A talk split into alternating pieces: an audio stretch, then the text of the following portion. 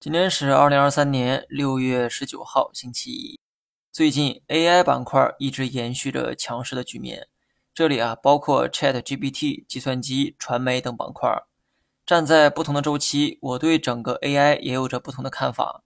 短期看，整个板块的技术面比较乐观，呈标准的多头行情。中期看，我认为存在一定的调整风险，因为今年的涨幅啊实在太高，估值上并不占优势。那么长期看，我认为 AI 题材具备乐观的发展空间，也是不错的长线投资品种。虽然目前呢没有创收太多的利润，但是放在五年以上的这个大周期中，其商业价值的确定性还是比较高的。那么以上是我对 AI 题材的看法，大家呢可以适当的做参考。我的持仓中没有 AI 板块，因为国内目前呢还没有特别纯正的 AI 企业。所以我在该行业上的投资啊较为保守，而且这是今年才兴起的一个行业，未来的发展空间还很大，不急于这一时哈。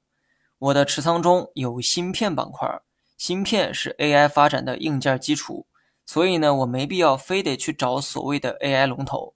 现在买 AI 的人呢都是在炒作，等股价跌下来后还敢买的人，那才是真正的投资者。最后呢说一下大盘。虽然指数大部分都在回调，但市场杀跌力度啊比较小。